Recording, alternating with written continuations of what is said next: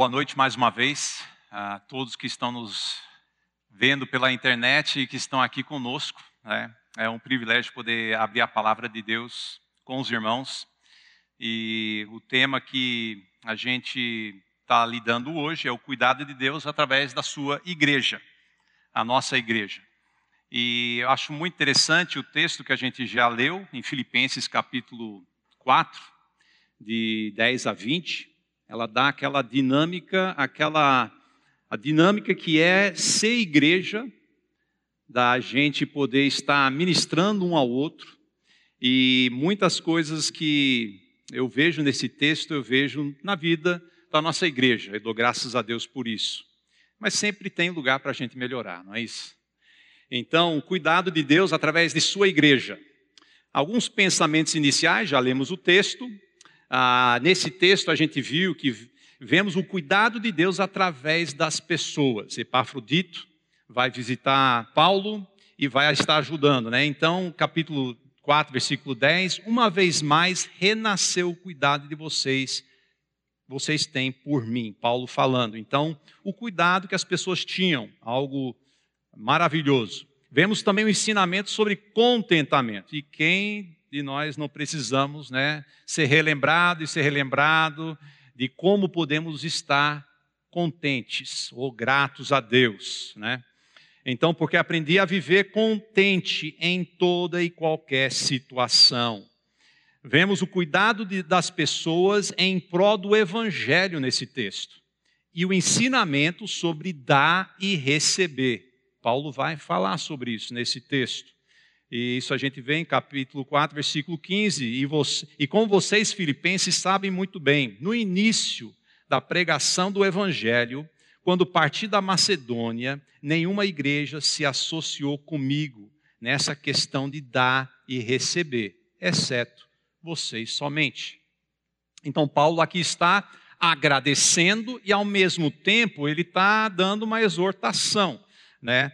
Ah, para nós. Então, o plano de Deus é esse: o plano de Deus é cuidar de você através de sua igreja e te dar oportunidades para cuidar do seu irmão através de sua igreja.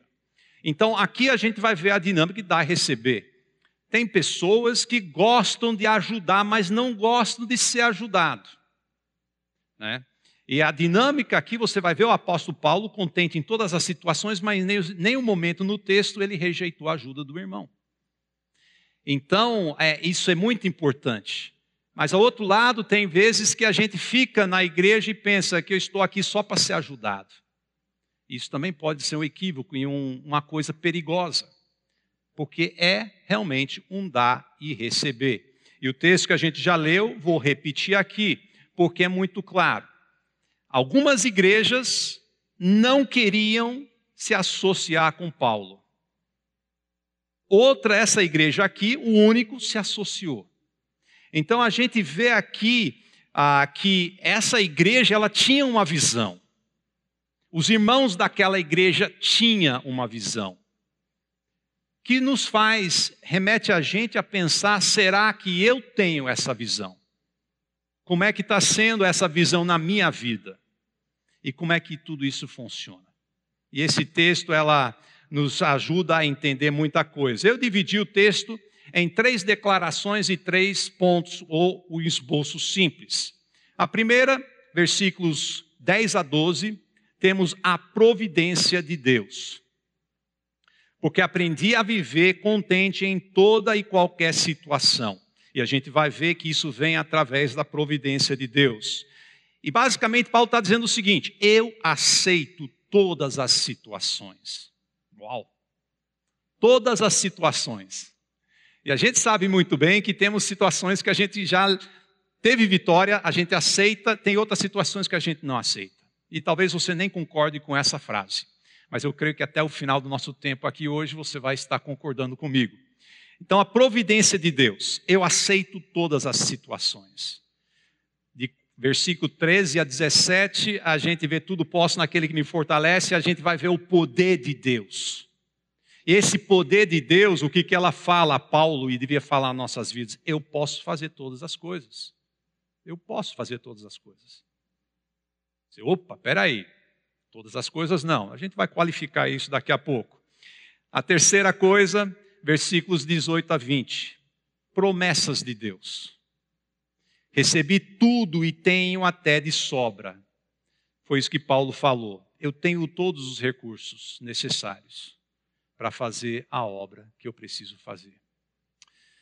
Eu estava pensando nessa mensagem e eu estava pensando, eu voltei a pensar na, na, época que eu aprendi a dirigir carro.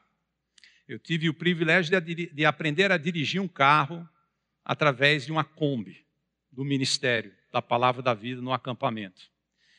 E eu lembro, olhando aquela Kombi, aquele painel cheio de tantas coisas ali.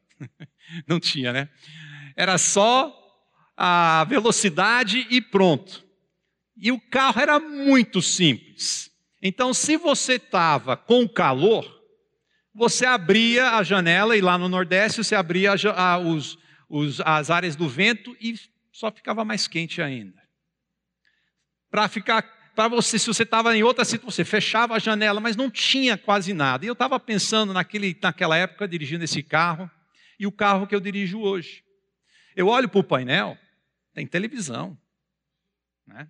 E do lado ali tem, toda vez que eu entro, tem o, termos, o termômetro, diz qual é a temperatura do lado de fora. Mas você sabe que eu mal olho para isso? Porque o que, que eu faço? Vou direto no que a gente pode chamar do termostato. Porque o termômetro, ele simplesmente não resolve nada. Já o termostato, eu vou ali, está muito quente, ligo o ar-condicionado, boto no mais frio e beleza. Está muito frio, vou no aquecedor, eu viro ali. Para que, que eu vou olhar o termômetro? Só vai me dizer, está frio, está quente, mas não tem poder para mudar simplesmente nada.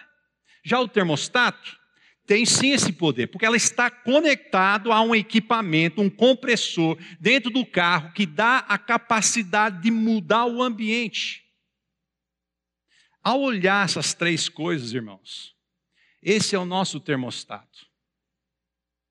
Ela te dá a capacidade de entrar no nosso, na nossa igreja e ser um agente de mudança. Não simplesmente chegar e dizer: nossa, hoje a igreja está meio frio, está faltando gente. Não, hoje a igreja está bem avivada, está muito está muito animado, e simplesmente dizer. Você faz isso consigo mesmo, né? Você olha para mim, ah, hoje eu não estou muito bem. Hoje eu estou bem. Mas o termostato, essas três coisas que nós temos aqui, te dá capacidade de não só mudar o que está acontecendo na sua vida, mas na vida das pessoas ao seu redor. É poderoso. E é isso que a gente quer olhar hoje. Então vamos lá. Primeira, primeiro ponto, providência de Deus nos faz aceitar todas as situações como oportunidades. Olha o texto, Filipenses 4:10. Eu amo esse versículo. Esse versículo é muito legal. Vê, fiquei muito alegre. Você quer ficar alegre? Fiquei muito alegre no Senhor, uma alegria que dura, porque agora uma vez mais renasceu Será que nessa noite vai renascer algo nas nossas vidas? Será que nesse dia já renasceu? Será que ontem renasceu? Você sabe que Deus está no trabalho de renascer as coisas em nossas vidas? Ele faz isso. Ele é poderoso. Então ele fala aqui, mais uma vez, renasceu o cuidado que vocês têm por mim. Na verdade, vocês não tinham esse cuidado, vocês, na verdade, vocês já tinham esse cuidado antes só lhe faltava oportunidade. O que, que ele está dizendo aqui? Simplesmente, o povo de Filipe, da igreja de Filipenses, eles seguiam a Paulo, ajudava Paulo. Em todos os lugares, quando ele foi para Macedônia, quando ele estava em, em Tessalônica, ele, eles sempre estavam ajudando Paulo. Era constante. Eles tinham isso no seu DNA. O seu desejo era ajudar Paulo determinação, constância. Mas sabe o que aconteceu? Paulo ele foi preso em Jerusalém. E de repente, a igreja de Filipenses perdeu noção de onde é que Paulo estava. E basicamente dois anos passaram sem poder ajudar Paulo. E esse versículo está declarando, porque Epafrodito acabou de chegar com os presentes, e Paulo então está escrevendo. E depois de dois anos, Paulo escreve esse versículo. Vocês não tiveram oportunidade, mas eu sei que não foi porque vocês não queriam. Mas agora renasceu a oportunidade. Então Deus, Ele está no trabalho de renascer. A palavra aqui, providência, queria só tentar botar a gente na mesma página. Providência é Deus agindo de antemão, organizando, orquestrando as circunstâncias e situações para o cumprimento de seus propósitos para a sua glória. Essa é a providência de Deus. Deus está por trás de tudo. Está fazendo uma obra no nosso meio. E aqui nesse texto. Então a providência de Deus faz renascer o cuidado dos corações através da oportunidade, resultando em muita alegria. E eu já vi a alegria no rosto dos irmãos quando isso acontece. Deus te dá uma oportunidade. E você vai e você ministra, e você vê aquela alegria dessa dinâmica de servir a igreja, servir ao irmão, e de repente você, você olha assim e, e você vê aquela oportunidade. E quantas vezes a gente perdeu a oportunidade? Mas Deus, Ele está te dando, Ele vai dar oportunidades. Versículos 11 e 12, vamos ler de novo. Digo isto porque não porque esteja necessitado, porque aprendi a viver contente em toda e qualquer situação. Sei o que é passar necessidade e sei também o que é ter em abundância. Aprendi o segredo de toda e qualquer eh, circunstância, tanto de estar alimentado como de ter fome, tanto de ter em abundância como passar necessidade. E aí eu fiquei pensando, Steve, como é que você é quando falta recursos? Como é que você é quando falta saúde? Ou quando tem um atrito de relacionamento? Será que eu tenho essa atitude? Eu tenho que reconhecer, muitas vezes eu não tenho essa atitude. Não, não entendo a providência de Deus. Deus está orquestrando, tudo, e tudo é expediente de Deus para o nosso crescimento. E se eu consigo visualizar isso, a minha caminhada fica muito mais leve, muito mais fácil. Mas quando eu não vejo a providência de Deus, a coisa complica. E aí eu sinto mesmo essa, essa situação, essa falta. A providência de Deus nos faz confiar em Deus, que Deus está orquestrando todas as nossas circunstâncias, lembrando que Deus, Ele é um Deus bom. Providência de Deus afasta o desespero e deixa um contentamento profundo. Paulo ele tinha muitas razões. Ele podia estar dizendo que a vida dele era muito difícil. Mas não. Ele aprendeu a lição de contentamento. Então, aprendemos como enfrentar pobreza sem pânico. Paulo fez isso. Aprendemos como enfrentar doenças sem desespero aprendemos como enfrentar prosperidade sem orgulho.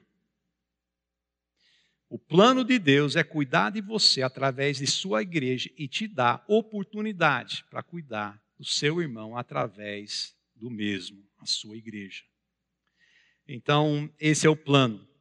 Então, Paulo experimentou o cuidado de Deus por meio da igreja. Ele podia dar exemplo após exemplo de como isso acontecia com ele. Segunda coisa, o poder de Deus nos possibilita cuidar de todas as coisas. Nesse ponto a gente já começa a ter mais dificuldade até, né? A gente, nossa igreja fala muito sobre a soberania de Deus e a providência de Deus, né? Mas aqui esse agora vai começar a falar da nossa capacidade de fazer as coisas. Você se acha capaz? E o texto é muito interessante. Eu queria olhar o versículo que todos nós conhecemos, 4,13, e fazer quatro considerações. Tudo posso naquele que me fortalece. Primeira coisa é, nesse versículo, é entendido aqui a direção divina. Você pode, se Deus quiser. É, tudo posso naquele que me fortalece, mas Deus vai ter que querer que você faça. Né? Então, tudo posso é um tudo dentro daquilo que Deus quer. Por exemplo, a, o contexto aqui é dificuldades. Dificuldades de quem? Alguém que estava ministrando à igreja. Paulo. E Paulo estava trabalhando, então ele está dizendo, ele está dizendo aqui, ó, tudo posso naquele que me fortalece, porque eu estou a fazer a obra de Deus. O que, que ele não está falando? Tudo posso naquele que fortalece, não é a sua lista de lugares melhores que você, você gostaria de visitar, ou eu gostaria de visitar. Tudo posso naquele que fortalece. Então eu vou para Paris, eu vou para Israel, queria ir para a Terra Prometida. Né? Não é isso que Deus está falando aqui. É no contexto do trabalho, é no contexto de servir a Deus dentro do plano de Deus para nossas vidas. Então, para resumir o que ele está falando, através de Cristo você consegue fazer tudo que Deus quer que você faça. Então, a primeira coisa que a gente tem que olhar aqui sobre o poder de Deus é através da direção divina. A direção divina em nossas vidas. A segunda coisa, tudo posso, mais uma vez, é implica o quê? Para quem que ele está falando? O desejo pessoal. Você pode, se você quiser. Por que, que eu falo isso? Porque aqui é subentendido. E aqui que fica difícil para mim. Porque quando eu me comparo a Paulo, Paulo está dizendo, tudo posso naquele que fortalece. Né? Mas ele está sendo um exemplo. Ah, mas Paulo é Paulo, né? A gente faz isso. Paulo é Paulo. Estive é Estive. Então, eu acho que não aplica tanto para mim. Claro que sim. Né? Então, é, é subentendido que sou eu que estou aí. Né? E se sou eu, então vou ser honesto. Não é tudo posso. É mais assim como algumas coisas posso naquele que me fortalece. Ou talvez um dia bom, muitas coisas que posso naquele que me fortalece. Mas tudo Paulo está sendo muito confiante. Eu não. Como é que a gente vai dizer tudo posso naquele que me fortalece? Então, essas duas dificuldades. Eu não tenho a confiança de Paulo. Você tem? E a promessa é totalmente abrangente. Tudo posso. É muito abrangente aqui, gente. Então, você olha assim e você diz: será? Será que posso? Você pode fazer muito mais do que você imagina. Mas muitas vezes o que, que acontece? A gente depara com: não posso fazer isso, não posso fazer aquilo. E Paulo está dizendo sim, você pode, dentro daquilo que é a vontade de Deus. Então esse versículo ela nos coloca no caminho certo. Por quê? Porque esse versículo ela derruba aquele problema entre não posso e não quero. Porque aqui está dizendo tudo posso naquele que me fortalece. E muitas vezes a gente esconde atrás disso. Não sei quantas vezes eu dizia, não posso, não posso, não posso. Mas no fundo, no fundo, não era verdade. Eu podia. Era muito mais não quero. Não quero. Um exemplo, não posso perdoar. Será? Sim, posso. Na verdade é que não quero. Não quero perdoar. Não posso servir. Talvez você não ache que você tem nada que você pode contribuir. Você pode sim. Simplesmente você não quer. Talvez você não sabe o que você pode fazer. Mas tem coisas que a gente pode fazer sim não posso achar tempo para e coloca ali. Ir para a igreja, ler a Bíblia, orar, ah, N coisas. E na verdade é, não é uma questão de não poder, é uma questão de não querer. E é isso que esse versículo ela traz à tona em minha vida e na sua vida. Os problemas são solucionados bem mais rápido quando falamos não quero fazer algo, em vez de falar eu não posso fazer. Porque quando o crente fala não posso fazer, estamos dizendo Deus não pode fazer através da gente. E Deus pode fazer através da gente. Então, esse versículo ela faz a gente tirar essa máscara do não posso para realmente a gente lidar com a nossa vontade. Então, você pode se você quer. Se Deus permitir, Deus quer, você pode fazer. É isso que esse versículo está dizendo. A terceira coisa, a capacidade divina. Antes, temos a decisão a divina, é Deus permitindo. Aqui nós vamos ter a capacitação divina. Você pode se confiar em Cristo, é isso, naquele que me fortalece. Quem que te fortalece? Não é as pessoas, pode até ser as pessoas através de Cristo, mas é Cristo que nos fortalece. Então, somos, temos a capacidade divina por causa daquilo que Cristo fez por nós. Mas não pode ser de qualquer jeito. Então, muitas vezes as pessoas, ah, eu tenho que fazer, eu vou fazer. Mas você faz na sua força. Tudo posso naquele que me fortalece. Muitas vezes a gente até tem uma boa intenção, né? A gente está na igreja, a gente está fazendo um trabalho até legal, e de repente a gente perde o ânimo, a gente nem sabe por quê. O nosso texto aqui está nos dizendo por quê. Porque muitas vezes Steve ele está fazendo nas suas forças, confiando nele. E a minha capacitação não vem de Steve, vem de Cristo, naquele que me fortalece. Versículo 19, Deus deixa claro, né? E o meu Deus, segundo a sua riqueza em glória, há de suprir em quem? Em Cristo Jesus. Tudo aquilo de que vocês precisam, em Cristo nós temos. E nós sabemos disso. Temos que ser relembrados. Então, através de Cristo, você consegue fazer tudo que Deus quer que você faça. A última coisa sobre esse esse versículo e o poder, tudo posso naquele que me fortalece, implica movimento. Não pode, assim, a oportunidade vem, o, o povo de, da igreja de Filipenses viu que tinha uma oportunidade, o que, que eles fizeram? Não ficaram sentados, deixando a oportunidade passar. Eles levantaram e foram. Então aqui implica movimentação. Então, nós precisamos, é uma escolha pessoal de cada um de nós, você pode se prosseguir para o alvo. E quando você escuta essa palavra, a gente se remete ao capítulo anterior. Se você quiser abrir em Filipenses 3, 13 e 14, a gente vai ver aqui o que a gente está falando, né? A primeira regra para o progresso espiritual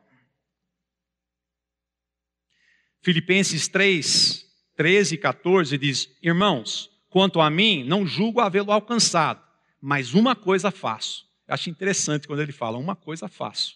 Né? Ah, mas tem várias implicações dessa uma coisa faço. Esquecendo-me das coisas que ficam para trás.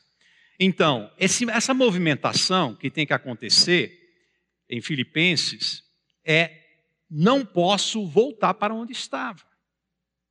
Você vai esquecer as coisas que estão para trás. Não posso ficar vivendo no passado. É para frente. É isso que ele fala. Ele continua a dizer em Filipenses 3,13: e avançando para o que estão, está diante, estão diante de mim. Não posso ficar aonde estou. Não é só não posso voltar, eu estou aqui hoje, mas a vontade de Deus para mim e para você é que amanhã esteja mais na frente. Não é para trás, não é estático, parado, é para frente. E, e ele vai dizer: prossigo para o alvo, para o prêmio da soberana vocação de Deus em Cristo Jesus. Preciso ir em frente para o alvo. Tudo posso naquele me fortalece se a sua movimentação tiver na direção correta. E essa direção é nunca voltando para trás, nunca parado, sempre progredindo. em direção ao alvo, em direção a Cristo. Então, tudo posso naquele que me fortalece. É o poder que nós temos para fazer todas as coisas, para ser aquele termostato que chega e muda o ambiente, não por nossa força, mas pelaquilo que Cristo faz através de nós. Tudo posso naquele que me fortalece. Então temos essas quatro coisas: direção divina, desejo pessoal, capacidade divina, escolha pessoal. Continuando, versículo 13, agora olhando versículo 14. Tudo posso naquele que me fortalece, no entanto, vocês fizeram bem, associando-se comigo nas aflições. Tudo posso naquele que me fortalece, esse poder para nos associar. O que, que ele está querendo falar com associação aqui? Associando-se implica participação. Nós fazemos parte da, do corpo de Cristo, fazemos parte dessa igreja local, participamos. E ele disse: fizeram bem. Eu gosto disso. Participação com aqueles que passam por dificuldade. Paulo tinha as aflições, as dificuldades, mas tinha contentamento. Mas ele diz: se associaram-se comigo nas aflições. Lembra que ele disse que aprendeu a ser contente em todas as coisas, mas ele tinha aflições. E ele diz: você faz bem se associar, participar, se tornar parceiro comigo nas aflições. Esse poder que você tem, nós temos, é para participar nas aflições dos nossos irmãos para participar. É isso que o texto está dizendo.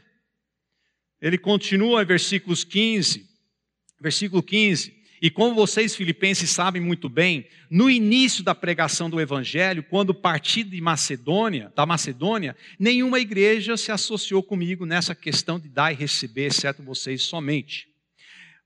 E a participação aqui é com os que pregam o evangelho o poder que nós temos é para nos associar, participar com aqueles que pregam o Evangelho. É isso que ele está dizendo, esse é o contexto. É a terceira coisa, versículo 16: Porque até quando eu estava em Tessalônica, por mais de uma vez vocês mandaram bastante para as minhas necessidades. O que, que ele estava fazendo em Tessalônica? Ele estava edificando a igreja, participando com aqueles que cuidam da igreja de Cristo. Essa força que nós temos, esse poder através, tudo posto naquele Cristo que fortalece, é para ajudar aqueles que estão trabalhando em pró das coisas da igreja. Eu é, é interessante a gente ver isso. E a última coisa que Deus nos dá essa força para fazer e desempenhar, versículo 17. E é o conselho aqui. Não que eu esteja pedindo ajuda. Olha só a motivação de Paulo.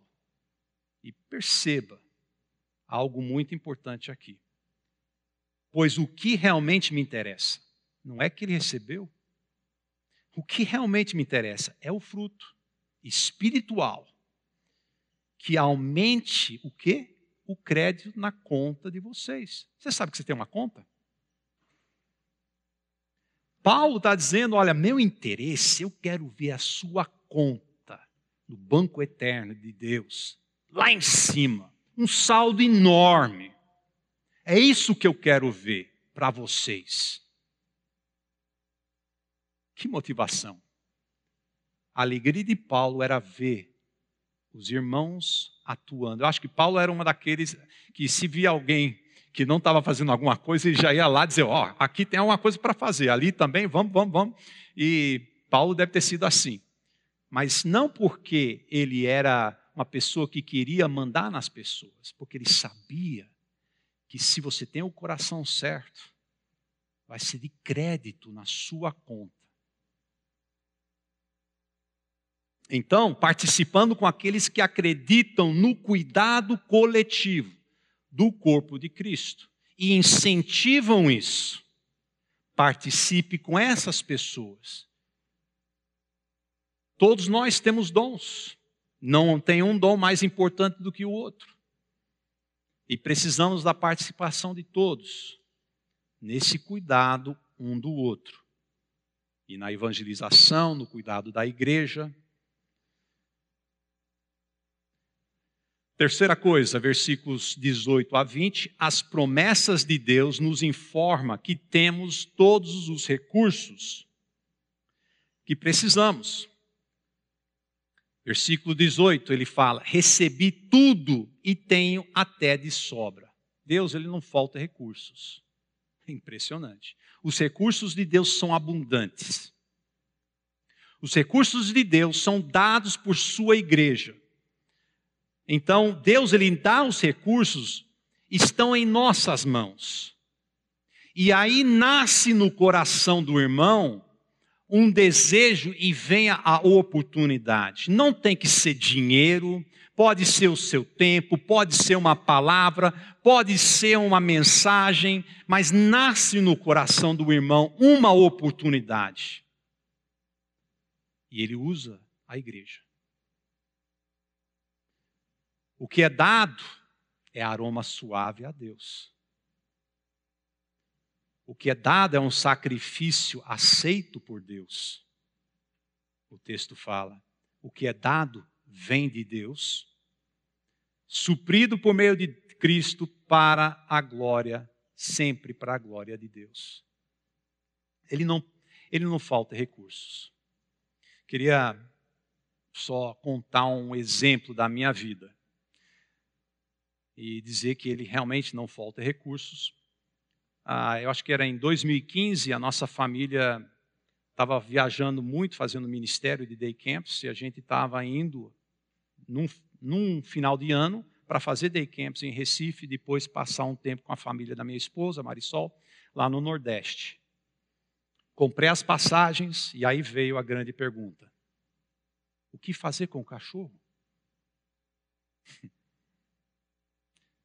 não conhecíamos muitas pessoas, então o que, que a gente fez? Entramos em contato e decidimos e vimos as regras e a gente estava indo na Gol e o cachorro podia ir. Pagamos, fomos no aeroporto. Quando eu chego no aeroporto, a Gol fala: esse cachorro não entra no nosso, nosso avião. Eu pensei, e agora? O cachorro fica, vou deixar na rua? Como é que, o que, que eu faço? Bom, para fazer uma história longa mais curta, eu fui na Latam, paguei outra passagem, perdi uma passagem, paguei outra passagem. Minha família toda foi na Gol e eu e o cachorrinho. Ficamos no aeroporto esperando umas quatro ou cinco horas. Isso realmente aconteceu. Eu estava num corredor, sozinho eu já estava no portão, mas não havia ninguém, porque era muito tempo que eu Eu estava olhando para aquele cachorro, eu estava tendo um festival de deprê. Eu estava dizendo, nossa, que coisa, eu perdi dinheiro, perdi tempo, estou aqui sozinho, eu estava sentindo pena de mim mesmo. E Deus usou a situação do cachorro. E no corredor, lá na distância, eu comecei a ouvir um cara bem grandalhão, ele vinha, só tinha eu, o cachorro e esse cara vindo. E ele estava super feliz, estava subiando. E eu disse, ixi, não quero ninguém feliz perto de mim, não. O cara ia chegando, eu comecei a ouvir o que ele estava subiando.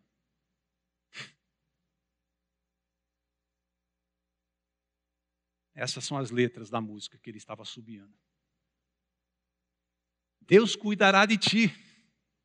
Em cada dia proverá. Sim, cuidará de ti. Deus cuidará de ti. Cara, eu senti uma vergonha e uma alegria ao mesmo tempo, que o meu Deus tem recursos para me tirar do deprê no aeroporto por causa de um cachorro. E tem muitas razões muito melhores para estar tá para baixo. Mas Deus ele tem recursos. Ele tem. Será que cremos? Nesse texto a gente fala das promessas e uma das promessas já falamos aqui, versículo 4, capítulo 4, versículo 10. Fiquei muito alegre no Senhor porque agora, uma vez mais, renasceu. A ideia aqui é de uma árvore em flor. A árvore, tem algumas árvores quando você olha, parece que morreu. E de repente começa a florir. Deus ele faz renascer, é uma promessa. Ele vai fazer. A Bíblia fala que o homem exterior se corrompe, mas o homem interior se renova de dia em dia. É uma promessa que temos. Outra coisa, capítulo 4, versículo 15c: Nenhuma igreja se associou comigo nessa questão de dar e receber, exceto vocês somente. Pois o que realmente me interessa é o fruto que aumente o crédito na conta de vocês. E o meu Deus, segundo a sua riqueza em glória, há de suprir em Cristo Jesus tudo aquilo que vocês precisam. É um investimento. E Deus promete, se você investir nessas oportunidades, Ele promete o quê? Que Ele vai suprir. Ele vai suprir. Não só isso, se tiver o coração correto, vai ser crédito na sua conta e na minha conta. É isso que Deus faz. Isso é uma promessa. Em capítulo 18, versículo, uh, capítulo 4, versículo 18, ele diz que é uma oferta de aroma agradável, um sacrifício que Deus aceita que lhe agrada, um sacrifício agradável. Deus se agrada de certas coisas que eu e você fazemos. E Ele aceita. Agora pare e pense, estamos falando do Deus eterno, o Deus todo-poderoso, o Criador da terra. Ele está dizendo que essa sua atitude, a minha atitude, é aceitável. É um aroma suave, agradável a Ele. Que privilégio que temos. E, na verdade, o que basicamente estamos fazendo aqui é imitando Cristo. Porque o que Cristo fez foi muito agradável a Deus. O que, que Cristo fez? Ele deu a sua vida por você naquela cruz, ele deu a sua vida para você viver a cada dia, para viver através de você. Por que, que é agradável? Porque à medida que você faz essas coisas aqui, Deus está vivendo através de você. Cristo está vivendo através de você. E não existe alegria maior. Porque isso, por isso que em capítulo 3, capítulo 4, versículo 10, ele está falando que é uma alegria no Senhor. Porque vem dele. É tudo dele. E nós estamos envolvidos nesse processo. Quando damos de nossa vida e de nossos recursos para uma pessoa por amor a Cristo, essa ação se torna um sacrifício agradável a Deus. Você pode fazer muito mais do que você pensa, se você entender a providência de Deus, como fala esse texto, aceitar todas as situações. Quais são as situações que você está lutando hoje? Fazer tudo, todas as coisas. Ter o poder saber que você pode fazer essas coisas em Cristo, através de Cristo. Crer que você tem esses recursos. Esses recursos estão aí à nossa disposição. Então, aceito todas as situações, posso fazer todas as coisas, tenho todos os recursos, tenho, mas ainda tem algo que, remetendo ao capítulo passado, a gente precisa perder. Você nesse, nesse capítulo você percebeu, né? Você tem, ah, você tem, você aceita tudo, você tem todo o poder em Cristo e você tem todos os recursos, mas existe algo que tem que acontecer. E isso a gente encontra em Filipenses capítulo 3, versículo 8. Na verdade, considero tudo, mais uma vez, a palavra, que ele está usando muito nesses dois capítulos, tudo como perda por causa da sublimidade do conhecimento de Cristo, Jesus, meu Senhor. Por causa dele, perdi todas as coisas e as considero o quê? Como lixo, para ganhar a Cristo. E o que, que ele está querendo dizer aqui? Paulo fala: joga no lixo tudo o que é desse mundo, para ganhar aquele que é supremamente melhor, que é Cristo. Estamos falando da eternidade. Mas nós vivemos nessa terra, com os pés nesse chão, e muitas vezes os nossos valores estão invertidos. E Paulo, com esses versículos, está dizendo: essas coisas dessa terra são em comparação a Cristo. lixo. Tudo que ele fez, todos os seus estudos, toda a sua religiosidade, comparado a Cristo. Então ele teve que perder as coisas, mas é um ganho muito melhor. Então, eu aceito todas as circunstâncias, pois estou contente em Cristo. Eu faço todas as coisas, pois estou fortalecido em Cristo. Eu tenho todas as coisas, pois estou suprido em Cristo. Essa é a nossa realidade. É por isso que nós podemos ser muito mais do que um termostato. Nós temos a capacidade, através de Cristo, das coisas mudarem. O cuidado de Deus, através de Sua igreja, vem pela providência de Deus, o poder de Deus e as promessas de Deus. Estão ao nosso dispor. O plano de Deus é cuidar de você através de sua igreja e te dar a oportunidade para cuidar do seu irmão através de sua igreja. É isso que nós, nosso deveria ser o nosso alvo. Nosso tema esse ano é juntos em direção a Cristo. Como? Como é que é isso? Cuidando e sendo cuidado. Porque todos nós precisamos desse cuidado. Que Deus possa nos dar entendimento desse texto e que a gente possa realmente crescer nos propósitos de Deus para nossas vidas. Vamos orar? Deus, te agradecemos, porque você, o Senhor é um Deus que faz tudo novo faz renascer em nós oportunidades. Quantas vezes, Senhor, o Senhor me tem me dado oportunidades? Uma, duas, três vezes.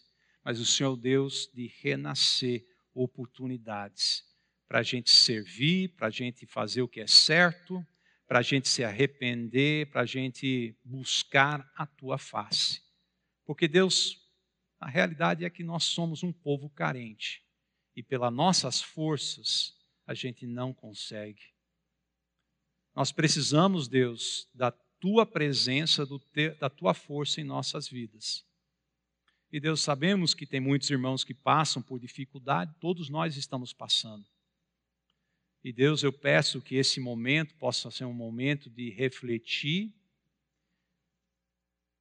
e falar com o Senhor e dizer: Deus, me dê uma nova oportunidade.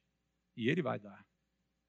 Deus, Abre os nossos olhos, que possamos ser agentes de mudança. E Deus, que essa palavra possa trazer encorajamento e direção para todos que necessitam. Em nome de Jesus. Amém.